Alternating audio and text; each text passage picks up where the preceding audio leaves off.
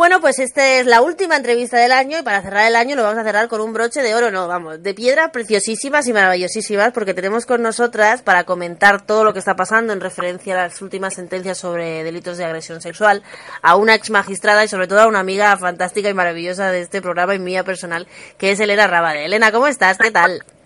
Muchas gracias, Nuria. Estoy muy bien. Muchas gracias por tus palabras. Eh, con, con, esta entrada que me has dado, pues como no voy a estar, estoy encantada de la vida. ¿Cómo te presenta el final de año?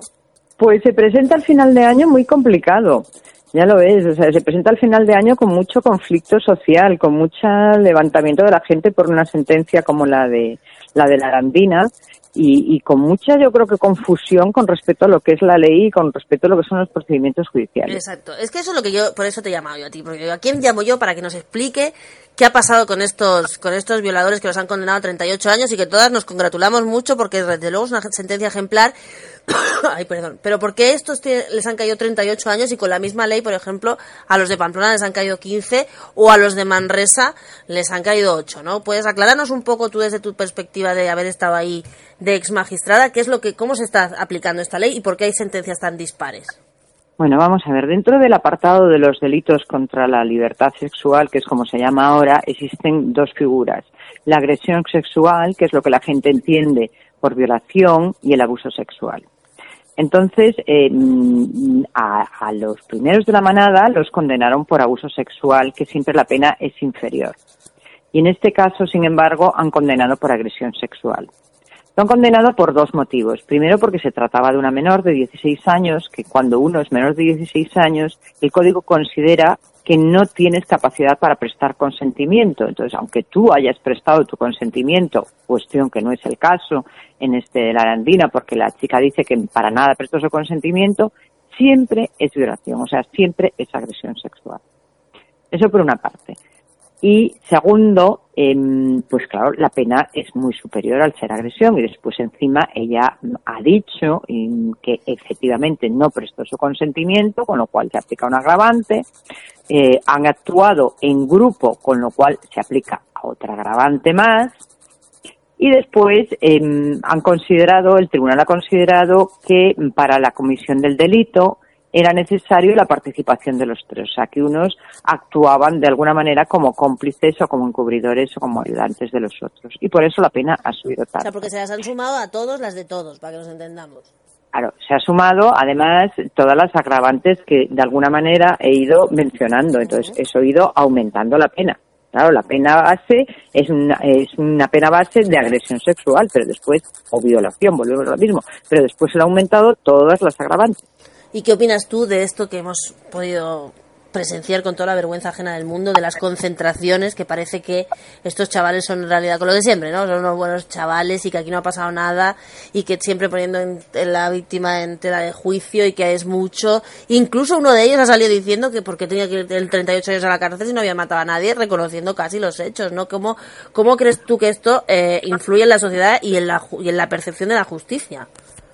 Bueno, vamos a ver. Primero, es evidente que no ha matado a nadie, porque si hubiera matado a alguien hubiese estado condenado por homicidio o asesinato. Y lo que está es condenado por violación. O sea, hay un delito y hay muchos delitos en el código, no solamente el asesinato.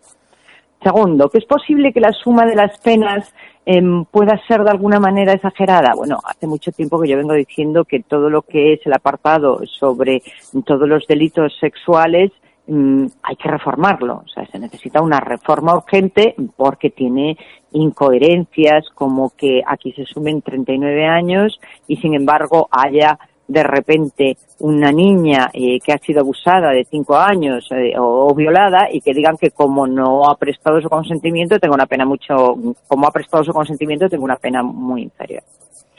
El, en todo caso, lo que se está transmitiendo a la sociedad es terrible, porque estos chicos lo que sí que tienen que considerar es que lo que han hecho es delito. Entonces, hay una conciencia social sobre determinados hechos no son delictivos o, no son tan graves. Pues sí, son tan graves. Y segundo, eh, cuando un abogado transmite a la sociedad la idea de que unas personas han sido condenadas sin pruebas, mienten. Y mienten siempre, no en este caso, en cualquier caso, porque nunca se puede condenar sin pruebas. O sea, nuestro derecho penal es tan estricto que predomina siempre la presunción de inocencia ante la presunción de culpa. Entonces, siempre se condena con pruebas. Y es una irresponsabilidad por parte de la letrada decir lo que ha dicho.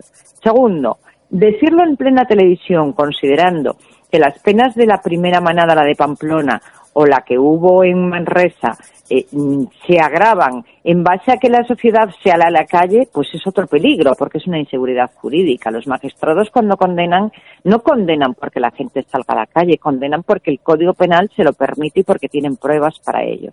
Entonces es otra irresponsabilidad tremenda por parte de la abogada que lo que está intentando es llamar a la sociedad para que salga a la calle y para que proteste por lo buenísimos chicos que son estos. Primero, ya me parece terrible que diga que son buenas personas, eh, porque una buena persona no abusa de una menor, en ningún caso. Una buena persona, aunque la menor, un buen chico, como dicen ellos, aunque la menor se les haya puesto y se les haya insinuado, no se le ocurre irse con una niña. O sea, que ya buenas personas no son. Pero según no puede transmitirse a la sociedad la idea ni la inseguridad jurídica que dependiendo de si nos manifestamos o no nos manifestamos o quiénes somos o dejamos de ser, la pena va a variar. Claro, porque eso sería como estar hablando de lo que se llama el derecho penal de autor, ¿no? Que no importa lo que haga, sino quién lo haga, ¿no? Efectivamente, entre otros casos, y además eh, también derecho penal es una de las bases de nuestra seguridad de un Estado, o sea, saber que cuando uno comete un delito, la pena que le corresponde y la pena que le va a caer, o sea, esto no puede variar absolutamente por una condición que no sea una modificación legislativa, que las modificaciones legislativas las hace el Parlamento, el Congreso y el Senado, y además que estamos hablando de una ley orgánica, o sea, por mayoría de tres cuartos de la Cámara, unas reformas eh, muy duras de aprobar. Y ahora vamos a ir un poco a hablar de un poco de la sociedad, porque del, del 2016 hasta ahora han aumentado los, los delitos sexuales en un 36%, Elena. Eh, es muchísimo. Casi no hay ningún otro delito que haya aumentado tanto, excepto los hurtos y tal, en zonas turísticas y demás. Pero claro, no es lo mismo un hurto que una agresión sexual. ¿A qué crees tú que se debe este aumento exponencial de las agresiones sexuales, sobre todo en la gente más joven, ¿no? Que parece que, que pues no sé, pues algo, algo, algo están percibiendo, algo, algo estamos haciendo en la educación, lo que sea, porque claro, un 36% en dos años para mí me parece una barbaridad. Bueno, yo creo que aquí hay dos factores importantes. El primero es considerar que mm, hay muchas de esas agresiones que hasta ahora no se denunciaban. O sea, la mujer eh, tenía vergüenza, se sentía culpable, porque además la sociedad de alguna manera, o parte de la sociedad, le sigue echando la culpa de que si cómo vestía, de que si dónde estaba, de que si lo que hizo dejó de hacer. Entonces había muchas mujeres que no denunciaban, eso por una parte. Y hay otra cosa también muy importante que lo he hecho eh, aumentar. Y para mí está muy relacionado con el aumento también exponencial de la prostitución y de la exposición de la juventud a la pornografía a través de Internet. Entonces, ambas cosas, em, por una parte vamos a ir por partes. Por una parte, la pornografía, el acceso a la pornografía desde edades muy tempranas, yo creo que a través de las redes sociales, de las redes sociales no, de Internet concretamente, yo creo que nos ha cogido a todos desprevenidos. Ninguno mm, podía prever que nuestros hijos iban a tener, y, o la gente más joven iba a tener un acceso tan rápido y tan fácil a mm, películas de pornografía y a escenas pornográficas a través de su teléfono móvil y a través del ordenador. Tampoco podíamos prever que ese tipo de pornografía iba a irse incrementando e incrementando sus niveles de, de, violencia y de aberraciones, porque no se puede llamar totalmente. Después eh, está la prostitución, que en España es totalmente escandaloso. O sea, habernos convertido eh, con toda la impunidad y mirando para hacia otro lado de nuestros gobernantes en el tercer destino mundial de prostitución tras Jamaica y tras Tailandia es totalmente escandaloso. Pues sí, España es el tercer destino mundial de prostitución. El aumento de la prostitución en este país ha sido tremendo y ha sido exponencialmente, pero, pero de una manera mm, piramidal totalmente. Entonces, eh, tenemos macropostíbulos como son el de la Junquera, entre otros, y yo me imagino que la oferta de mujeres eh, jóvenes y muchos casos niñas que hay en estos prostíbulos hará que la competencia sea más elevada, con lo cual el nivel de violencia, el nivel de perversiones, el nivel de aberraciones subirá. Estos chicos que se están educando, muchos de ellos, entre la pornografía y el acceso a prostíbulos donde pueden hacer prácticamente lo que les da la gana con estas pobres mujeres que llegan traficadas, hace que eso después lo trasladen a la vida, digamos, a, sus relaciones sexuales normales con una pareja o con una chica de la calle. Entonces, con la total irresponsabilidad, y recalco, más que irresponsabilidad de todos nuestros gobernantes, han convertido a las mujeres de este país o las han puesto en una situación tremendamente peligrosa y de riesgo. Y lo han hecho con una total inconsciencia y con un total desconocimiento, parece ser, de, que, de, de la realidad o, del mundo. ¿Y cómo crees tú que, o sea, yo lo que me, lo que me alucina un poco es que la realidad es tozuda y además está ahí y es absolutamente eh, latente. ¿Cómo te explicas tú que un grupo político que niega esa realidad, que nos niega la existencia de violencia machista, que nos niega todo lo que estamos hablando, que ni siquiera se pone tampoco a hablar de prostitución porque es una cosa para ellos normal, que estoy hablando de la ultraderecha, ¿cómo puede ser que en menos de nada tengan 50 y cómo crees tú que puede ser que tengan 52 diputados en el gobierno? Tanta gente hay, perdón, en el Congreso, tanta gente hay en España, ¿crees tú que comparta ese discurso o simplemente es una reacción desconocimiento, porque yo me niego a creer que hay tantísima gente que cree que la violencia machista no existe.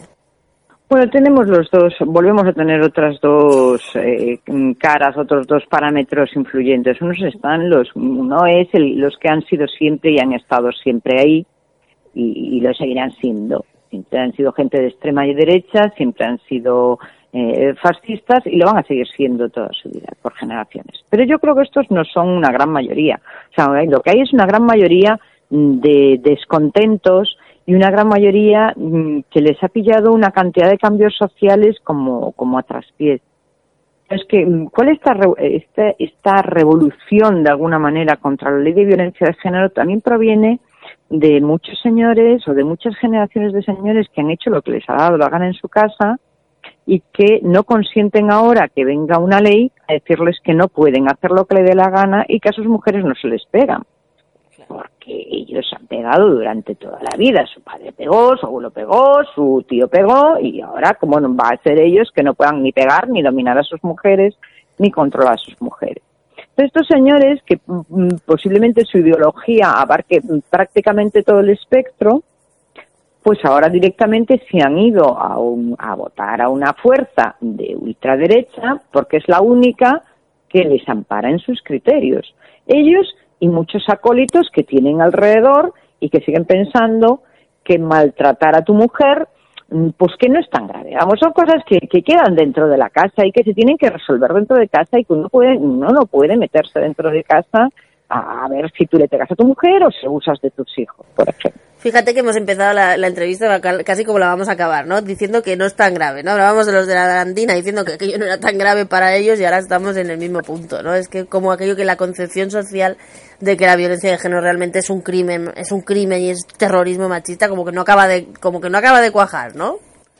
Es que los delitos contra las mujeres nunca han sido tan graves. Y nunca han sido tan graves por un tema muy sencillo, porque las mujeres nunca han gobernado, las mujeres nunca han mandado y las mujeres nunca han tenido ni voz ni voto con lo cual se podía hacer con ellas prácticamente lo que le diera la gana.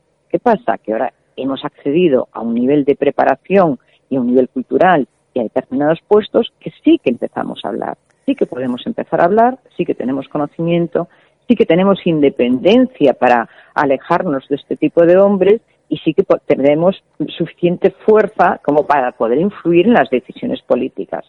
Entonces, Mientras que antes éramos secundarias, ahora estamos empezando a dejar de ser secundarias. Tú que has hablado ahora mismo de mandar, que has sacado el tema tú y de gobernar, ¿tú qué, o sea, ¿cómo, cómo, cómo afrontas esta posibilidad de este gobierno que, que, parece que vamos a tener por primera vez de coalición progresista y izquierda? ¿Tú cómo estás esperanzada, estás, estás asustada, estás agobiada, estás ilusionada? ¿Cómo, ¿Cómo lo afrontas, Elena? ¿Cómo lo ves este, este nuevo gobierno que parece que sí que vamos a tener?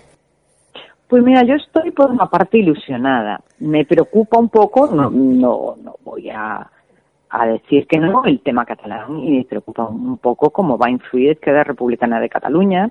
Me preocupa porque no sé por qué este país tiene que depender siempre, pero desde que se inició la democracia, de un partido exclusivamente catalanista y de un partido que corresponde exclusivamente a una zona de este país, porque el resto parece que no pintamos nada o por lo menos hemos podido influir en las decisiones del gobierno central.